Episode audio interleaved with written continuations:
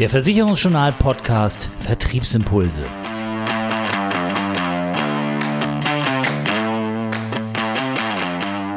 Unser Thema heute im Podcast die Grundfähigkeitenversicherung. Wie ein Produkt sich am Markt langsam entwickelt und wie Vermittler es am besten verkaufen.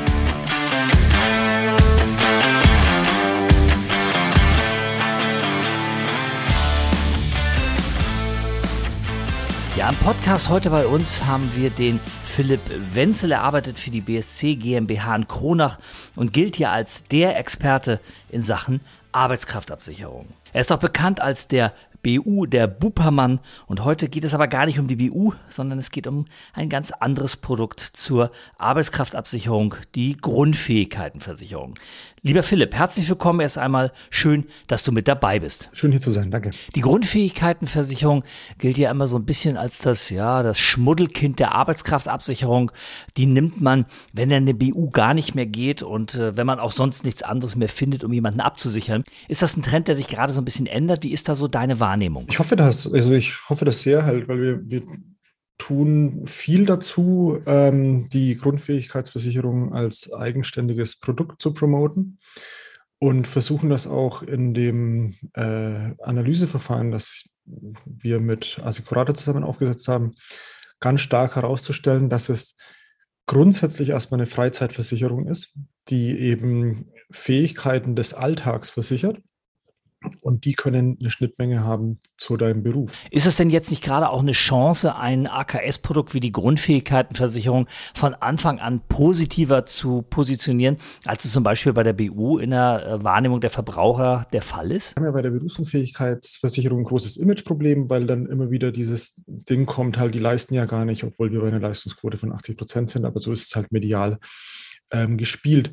Und bei der Grundfähigkeitsversicherung haben wir die Möglichkeit, einen neutralen Ruf positiv zu besetzen.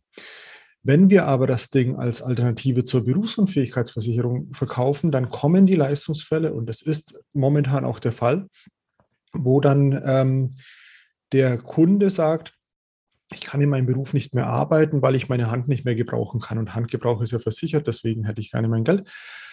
Und wenn der halt Uhrmacher ist und deswegen das nicht mehr kann, aber halt noch eine Glühbirne in die Fassung schrauben oder eine Schraube in die Wand drin oder was halt bei Handgebrauch alles an Definition gibt, dann bekommt er halt nichts. Und das wird zu einem extrem uncoolen Gefühl bei den Kunden führen und das wird zu einem schlechten Image der Grundfähigkeitsversicherung führen. Deswegen sollten wir möglichst schnell davon wegkommen, das Produkt als Alternative zur Berufsunfähigkeitsversicherung zu verstehen, sondern eben es als eigenständiges Produkt, das einen eigenen Bedarf, eher so eine, also vom Gedanken her das Ganze als Unfall plus zu sehen.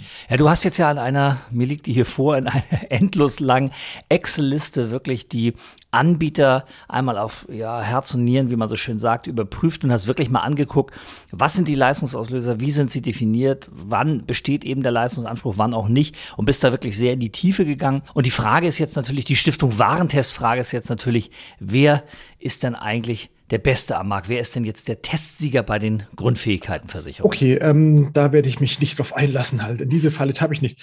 Ähm, das Ding ist nämlich, ähm, wir haben, wenn ich jetzt mal kurz die Tabelle bei mir kleiner scrolle, dass ich da den besseren Überblick habe, ähm, bei den Versicherern eben viele Versicherer, die ähm, einen Tarif anbieten, der gleich voll aufgeladen ist und alles kann, wo es ein paar Bausteine dazu gibt. Ja, also da ist zum Beispiel ähm, die Allianz, der Volkswohlbund, ähm, die Nürn nee, die Nürnberger eher nicht, äh, Zürich zum Beispiel, auch die Swiss Life ist eher da einzuordnen, äh, die so einen Tarif haben, der alles kann. Dann gibt es ein paar halt, wie jetzt zum Beispiel äh, Basler, Signal, Bayerische, auch die Gotha, die so drei bis vier Varianten haben. Und dann gibt es welche halt wie den HDI oder die alte Leipziger, auch die Kammer und die Nürnberger eben eher auch, die extrem viele Bausteine haben. Und jetzt dann zu sagen, halt, das ist der beste Tarif, ist, ist extrem schwierig. Deswegen würde ich erstmal nur die Volltarife bewerten, also alle Tarife in voller Ausprägung, dass alle Bausteine dabei sind. Und selbst dann kann ich nicht sagen, wow, sind die gut, weil ich nicht weiß, was wie wichtig ist. Also es kommt eben ähm, immer ganz stark darauf an. Also auf äh, Worksurance habe ich ja so einen Marktvergleich, den ich gerade wieder überarbeite und das extrem hasse, dass ich das mache, weil ich jetzt wieder alle 24 Tarife durchgehen kann. Ähm, aber auch da habe ich eben immer den einzelnen Auslöser und dann bewerte ich, wer macht diesen Auslöser gut. Und dann kann der Kunde eben sagen, dieser Auslöser ist mir wichtig und da kann ich dann schauen, wo sind die Unterschiede. Ja, was macht denn jetzt aber am Ende den Unterschied zwischen einer sehr guten und einer guten oder vielleicht auch nur mittelmäßigen Grundfähigkeitenversicherung aus? Gibt es da mal ein Beispiel, um das vielleicht auch für die Kolleginnen und Kollegen so ein bisschen zu illustrieren? Ich nehme das Autofahren, weil es ein extrem wichtiger Auslöser ist. Da ist bei einem ähm, alles gut soweit. Also es ist sowohl der Verlust als auch der Nichterwerb versichert. Ne? Der Nichterwerb ist dann wichtig, wenn ich das Produkt abschließe mit 16 oder sowas und noch keinen Führerschein habe und den dann nie erwerben kann. Ähm, da wäre es dann blöd, wenn nur der Verlust versichert wird, weil dann ist der Baustein sinnlos. Dann gibt es welche, die sagen, dieser Baustein ist nur bis 37 so versichert, dass der Nichterwerb versichert ist. Danach ist, fällt er dann weg, wenn du bis dahin keinen Führerschein hast. Und wenn wir ins Detail gehen, dann gibt es Versicherer, die sagen, ähm, du musst den Führerschein aufgrund motorischer Ursachen verlieren. Und da wird mir dann ganz anders, weil der häufigste Verlustgrund für den Führerschein ist zum Beispiel Epilepsie. Und das ist jetzt alles, aber nicht motorisch, sondern eben äh, neurologisch. Und da würde dann dieser Versicherer nicht leisten. Bei anderen sind dann äh, der Missbrauch von ähm, äh, der Konsum von Drogen und Medikamenten ist äh, ausgeschlossen. Und bei anderen ist es so, dass der äh, Konsum von Medikamenten eingeschlossen ist, wenn er im Rahmen einer medizinisch notwendigen Heilbehandlung eingenommen wird. Also ähm, das ist so komplex und das muss immer individuell gemacht werden, dass ich eben sagen kann, wie wichtig ist Autofahren überhaupt bei dir? Also wenn ich jetzt einen, einen äh, Vertreter habe, einen Handelsreisenden, dann ist das ein extrem wichtiger Baustein. Und dann würde ich sogar schauen, wer kann das am besten und der Rest ist dann so Zubrot.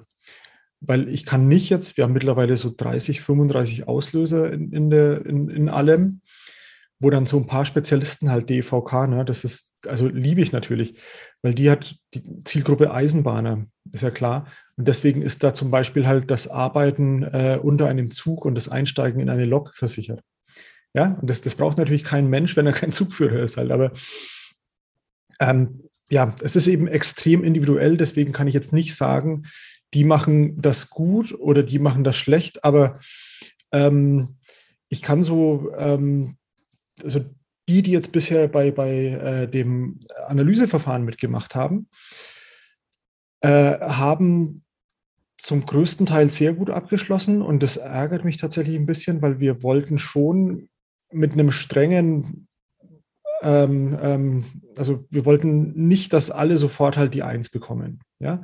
Und das war dann auch so, als wir es getestet haben, das Ganze war da wirklich das eher so ein, so ein Dreierschnitt im Markt.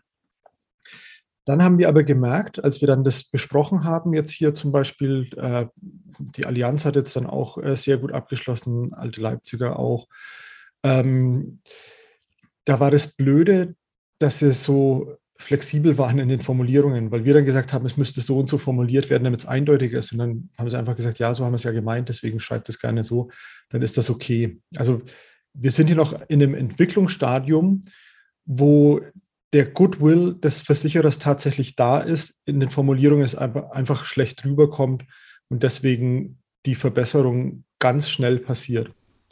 Jetzt ist ja die BU eigentlich herrlich einfach. 50 Prozent Berufsunfähigkeit gleich 100% Rente. So einfach ist die Formel.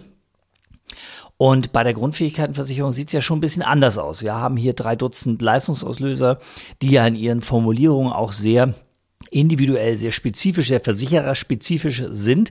Und da fragt man sich natürlich, kann denn ein normaler Vermittler, der die Grundfähigkeitenversicherung ja als eine Lösung anbietet und jetzt nicht in einer Tiefe darauf spezialisiert ist, wie du es bist, kann der denn so ein Produkt überhaupt vermitteln, ohne dass er in eine Haftungsfalle läuft, ohne dass er Gefahr läuft, hier auch Fehler zu machen? Ähm, wie immer kommt es darauf an, halt, wie tief du reingehen möchtest halt. Ne? Also wir haben jetzt mit, äh, mit der Assicurata, mit dem Arndt von Eichen, der ist ähnlich unterwegs wie ich, was äh, den Level der Klugscheißerei angeht halt. Und wir haben da wirklich herrliche Forschung betrieben. Das war hochwissenschaftlich. Also wir kannten ähm, hier ähm, die World Health Organization, kannten wir schon lange vor Corona, weil wir da eben halt alle möglichen Daten gezogen haben, wie wahrscheinlich ist es, nicht mehr Treppen steigen zu können. Was sind die Ursachen, dass du nicht mehr Treppen steigen kannst und so. Und haben das in aller Tiefe und Breite äh, untersucht, weil uns eben vor allem wichtig war, ähm, was versteht der Kunde?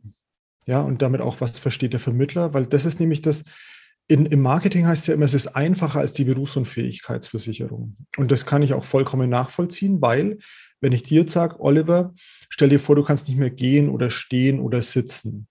Oder du kannst nicht mehr deine Hand gebrauchen von mir aus. Dann hast du sofort eine Vorstellung im Kopf, was das sein soll. Und die Frage ist halt eben, deckt sich diese Vorstellung, die du hast, mit dem, was im Leistungsfall abgeprüft wird? Ja?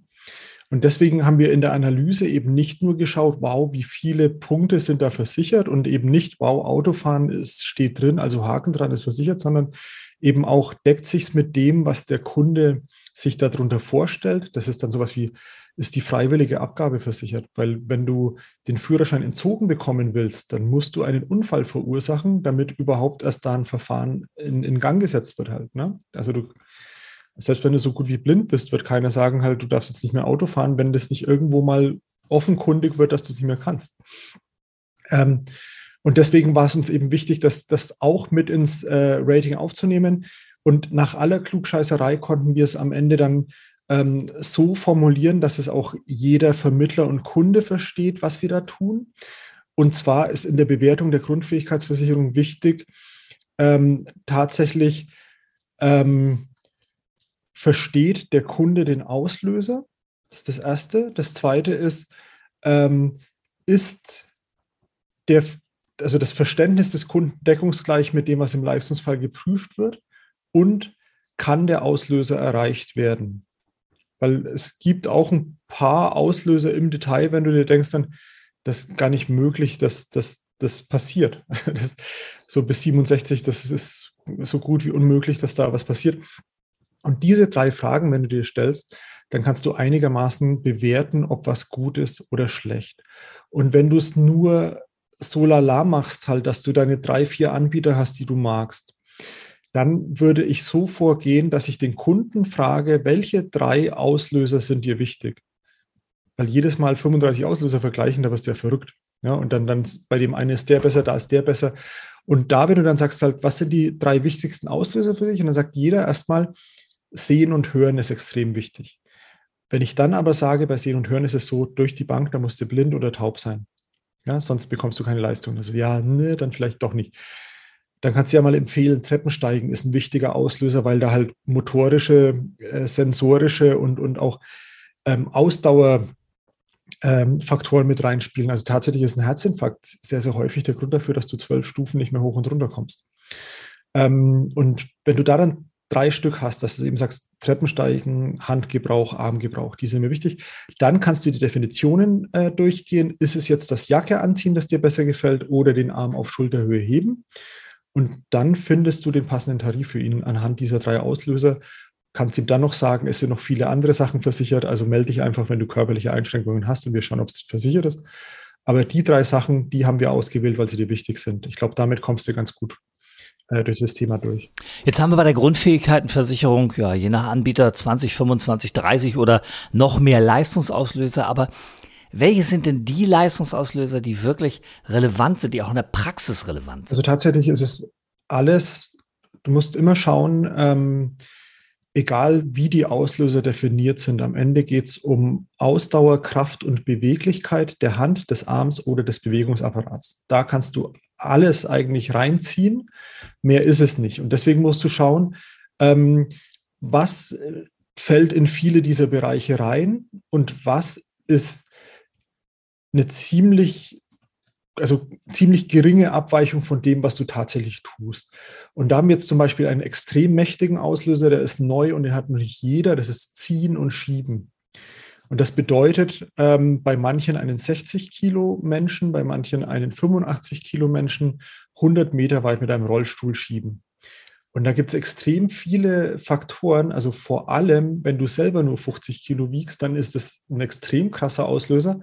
Aber das kann das Handgelenk sein. Das kann ein chronisches Überbein in der rechten Hand zum Beispiel. Dann kannst du nicht gleichmäßig den Druck auf den Rollstuhl ausüben. Der dreht sich ständig im Kreis. Also du kommst die 100 Meter nicht weit. Ähm, genauso wie es halt eben mit dem Bewegungsapparat an sich zu tun hat. Der Kraftaufwand ist dabei, die Ausdauer ist dabei. Ist ein mächtiger Auslöser. In, in meinen Augen ist er sogar ein bisschen unterkalkuliert. Genauso wie das Ein- und Aussteigen äh, aus einem Auto oder Knien und Bücken oder das Treppensteigen, das wir schon hatten. Sobald die Hüfte irgendwie beschädigt ist, ist mit Treppensteigen vorbei. Beim Knien und Bücken ist es so, ähm, dass du ähm, da viel auch über den BMI selber regulieren kannst. Also wenn du mir einen McDonalds-Gutschein gibst halt für ein halbes Jahr, dann schaffe ich das, dass ich mich hinknien, aber nicht mehr aufstehen kann. Na, also deswegen, ähm, das sind mächtige Auslöser. Und das Autofahren, der ersetzt vieles auch. Also jetzt taub und blind sein, äh, um einen Führerschein zu verlieren, da, da reicht es, wenn du ein Restsehvermögen von 50 Prozent hast. Ja, also ist dann viel, viel schneller erreicht. Also würde ich sagen, die sind sehr, sehr mächtig. Ja, und es ist klar, was auf der anderen Seite der Skala kommt. Was sind denn die Leistungsmerkmale oder die Auslöser der Grundfähigkeitenversicherung, die jetzt eher in der Praxis nicht so eine große Rolle spielen? Da würde ich sagen, ist es zum Beispiel jetzt äh, jede zusätzliche Psychebaustein ist ein bisschen schwierig. Also vor allem, wenn es dann so ausgestaltet ist, dass dann halt schwere Depression und Schizophrenie versichert ist das musst du erst mal schaffen. Und das sind dann so, schwere Depression bedeutet dann, dass du halt äh, zwölf Monate am Stück eine depressive Phase hast. Da, das, äh, das, das schaffst du nicht. Und, und wenn, dann ist die Wahrscheinlichkeit, dass der sich in der Zeit suizidiert hat, extrem hoch. Also das ähm, ist nichts so beeindruckendes.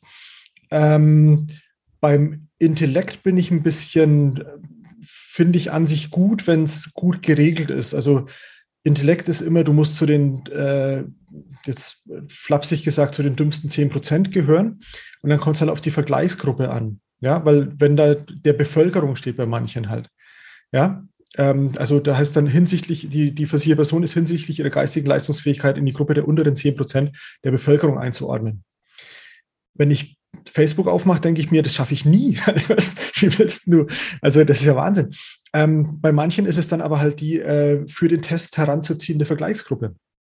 Also alle, die diesen Test machen. Und das sind dann so, das ist dann so Turmbau äh, von Hanoi. Ich weiß nicht, ob du es kennst, das ist so Handlungsplanung, dass du halt, äh, der Turm oben muss die, das Dreieck sein, also musst du es als letztes drauf machen. Und wenn du halt das nicht auf die Reihe bekommst, sondern das, was oben ist, als erstes drauf machst, dann bist du halt durch. Ähm, also das ist auch so ein Auslöser, wo ich sage, das ist nicht so wichtig, aber auf der anderen Seite ist halt fast überall mit drin und da ist Psyche mitversichert. Also da ist das Intellekt, Intellekt und eigenverantwortliches Handeln sind die einzigen beiden ähm, Bausteine, wo Psyche grundsätzlich mitversichert ist. Ähm, eigenverantwortliches Handeln ist auch so ein Ding halt, das musst du aber auch erst mal schaffen, aber der Nachweis ist so schön einfach. Ähm, tatsächlich ist es so, dass ich halt äh, sehen, hören, dass beide Augen auf ein Restsehvermögen von 5% fallen. Oh, wow. Also das, da fällt mir echt keine Krankheit an, die wirklich beide Augen betrifft oder so. Es muss ein richtig krasser Unfall sein. Das sind so Sachen, die sind nicht so krass sprechen, sehen. Also alle Sinne sind nicht so wichtig, obwohl der Gleichgewichtssinn wieder natürlich reinknallt. Der ist richtig, richtig gut. Ähm, boah, lass mal schauen. Ein bisschen witzig finde ich äh, greifen und halten. Ich verstehe, dass da abgeprüft wird, wie lange kannst du diese Tasse in der Luft halten, also fünf Minuten eine Tasse halten.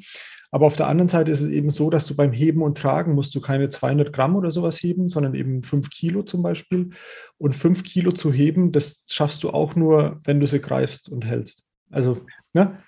da wird es dann wieder so ein bisschen, ähm, ja, aber ansonsten, es kommt immer drauf an. Also ich habe jetzt da viele Sachen, wo ich denke, für mich sind die wurscht.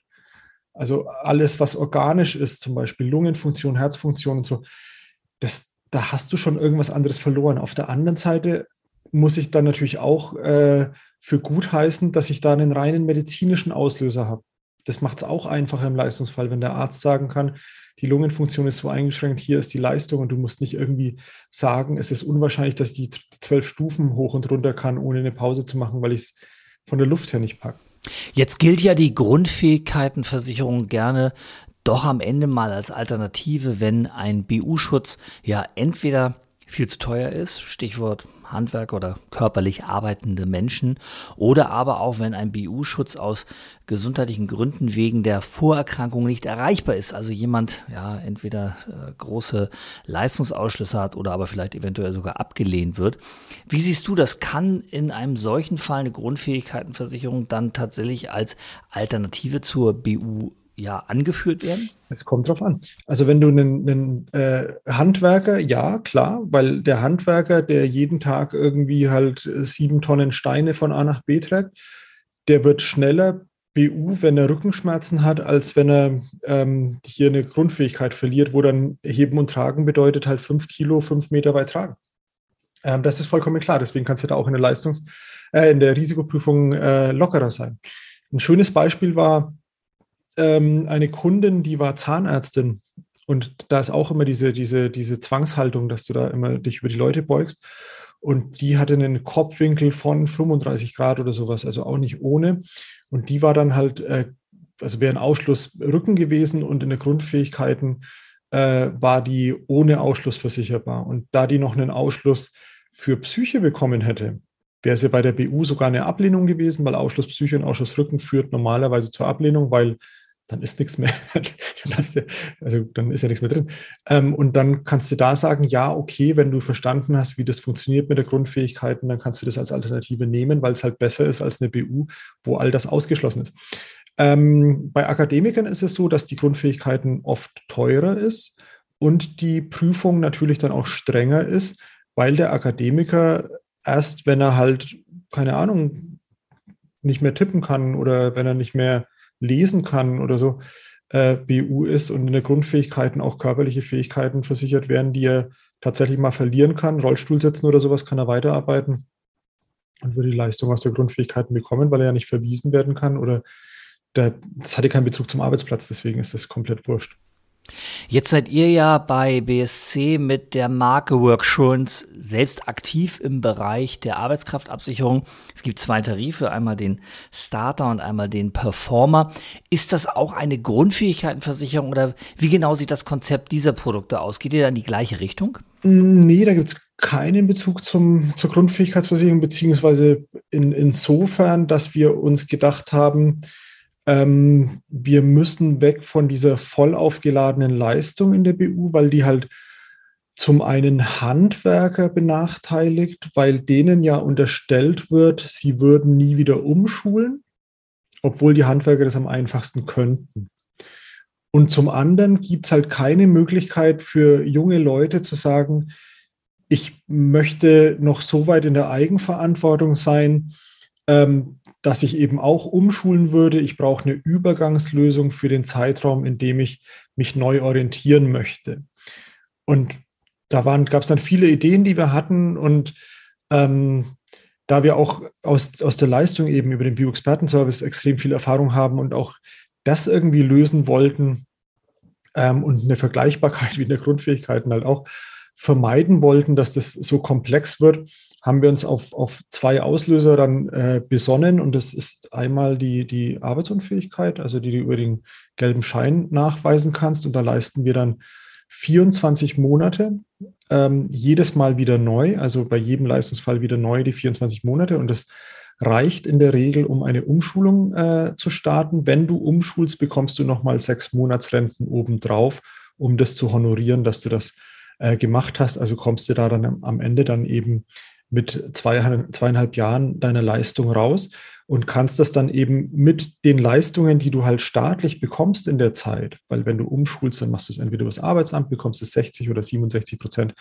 deines letzten Gehalts weitergezahlt. Ähm, wenn du krankgeschrieben bist, dann bekommst du auch ähm, hier Krankengeld und so. Und ähm, das war die eine Idee, dass eben halt im Starter junge Leute sowas ähm, schnell und einfach machen können und günstig. Und im Performer ist es dann noch so, dass wir ab 55, wenn du dann nicht mehr umschulen kannst, weil du halt eben erwerbsunfähig bist, da dann auch äh, unbegrenzt bis 67 leisten würden.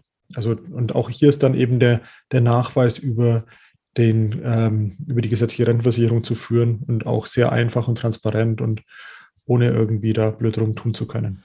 Ja, wenn man sich den Markt mal so anschaut, dann sieht man die Grundfähigkeitenversicherung, die ist im Kommen, wie man so schön sagt. Das heißt, die Produkte werden vielfältiger, sie werden auch besser, sie werden auch detaillierter. Gleichzeitig kommen halt neue Ideen am Markt an, wie eben euer Worksurance-Produkt. Ist da so ein bisschen, wie ist da so deine Einschätzung, ist da so ein bisschen Bewegung im Markt? Passiert was im Markt der AKS? Gibt es da neue Trends und äh, verändert sich dieser Markt eventuell in den nächsten Jahren auch? Hoffentlich, hoffentlich. Und das, also da sehe ich die große Chance der Grundfähigkeitsversicherung, weil ich auch äh, also auf der einen Seite sage ich, es ist eine Freizeitversicherung, auf der anderen Seite sage ich auch, es kann eine Berufsbildversicherung sein. Wenn du zum Beispiel, es gibt jetzt schon ähm, die, die Lkw-Klausel zum Beispiel, dass dann der Verlust des Lkw-Führerscheins oder, oder Berufskraftfahrer, halt wie Busfahrer oder sowas, wenn, wenn diese äh, Führerscheinklasse äh, verloren wird, äh, dann wird auch sofort geleistet. Und das ist eine Prüfung, die die dann ab einem bestimmten Lebensalter sogar alle zwei Jahre machen müssen. Und wenn die dann diese Lizenz verlieren, ähm, und es gibt über ähm, diese, diese, die Berufsgenossenschaft macht viele Prüfungen über diesen ähm, äh, G-Katalog, wo dann eben drin steht, äh, wenn du nicht mehr in Kälte arbeiten kannst oder unter Hitze arbeiten kannst oder ähm, diesen Atemschutzmaskentest, den man von den Feuerwehrleuten zum Beispiel kennt, oder unter Lärmbelastung arbeiten kannst, dann wird geleistet. Oder wenn du keine Maschine mehr bedienen darfst, wird geleistet. Also so kannst du dann eben Berufsbilder nachformen das geht dann halt nicht mit. Wenn du umschulst oder irgendwas anderes machst, dann ist halt blöd. Ne? Das ist nicht wie bei der Berufsunfähigkeit, dass die zuletzt ausgeübten Tätigkeiten äh, versichert sind. Aber das Bild, das man sich von einem Bäcker zum Beispiel macht, könntest du dann mit den Tätigkeiten einzeln so nachbilden und hättest dann eine Berufsbildversicherung. Das kann auch sein.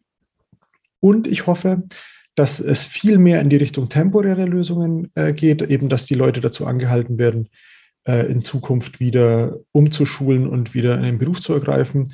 Und viel, viel mehr in die Richtung Präventionsmaßnahmen. Also, dass auch nicht nur die Versicherung abgeschlossen wird und dann melde dich, wenn du einen Leistungsfall hast, sondern dass eben präventive Maßnahmen angeboten werden, wenn jetzt dann der Lehrer merkt, dass die Kinder nerven, dass er damit umgehen lernt oder vielleicht sogar Angebote bekommt, wie er umschulen kann, sich neu orientieren kann, dass er dem Arbeitsmarkt erhalten bleibt, bevor er dann einfach weitermacht wie bisher, weil er weiß nicht, wer ihm helfen kann und dann zum Leistungsfall wird. Ich habe ja gehört, dass äh, ehemalige Lehrer sich sehr gut als Versicherungsmakler machen sollen, angeblich. Insofern besteht da dann tatsächlich ein äh, sinnvoller Ansatz, äh, denke ich mal. Ja, richtig. Ja, Zitat Philipp W. ehemaliger Lehrer und heute Versicherungsmakler. Ja, Philipp, vielen Dank, dass du heute mit dabei warst bei uns im Podcast. Viele, viele interessante Ansätze und äh, Themen rund um die Grundfähigkeitenversicherung zum einen, aber auch so ein kleiner Ausblick, wie der AKS-Markt sich vielleicht in den nächsten Jahren entwickeln kann, vielleicht auch entwickeln muss, damit äh, der Markt auch weiter in Bewegung bleibt und damit der Markt auch weiter für uns Vermittler attraktiv bleibt. Vielen Dank für das Gespräch heute. Immer sehr, sehr gerne. Dankeschön.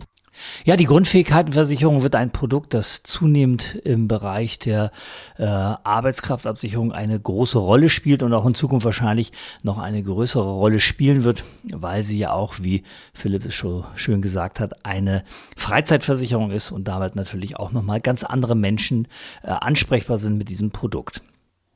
Für Makler und Vermittler sicherlich kein ganz so einfaches Thema, weil die Produkte komplex sind, weil die Leistungsauslöser komplex sind, weil sie verstanden werden müssen von Vermittlern und Kunden gleichermaßen. Aber genau darin steckt natürlich auch die Chance, die Chance hier mit einer Spezialisierung im Bereich der Grundfähigkeitenversicherung sein eigenes Geschäftsmodell zu stärken.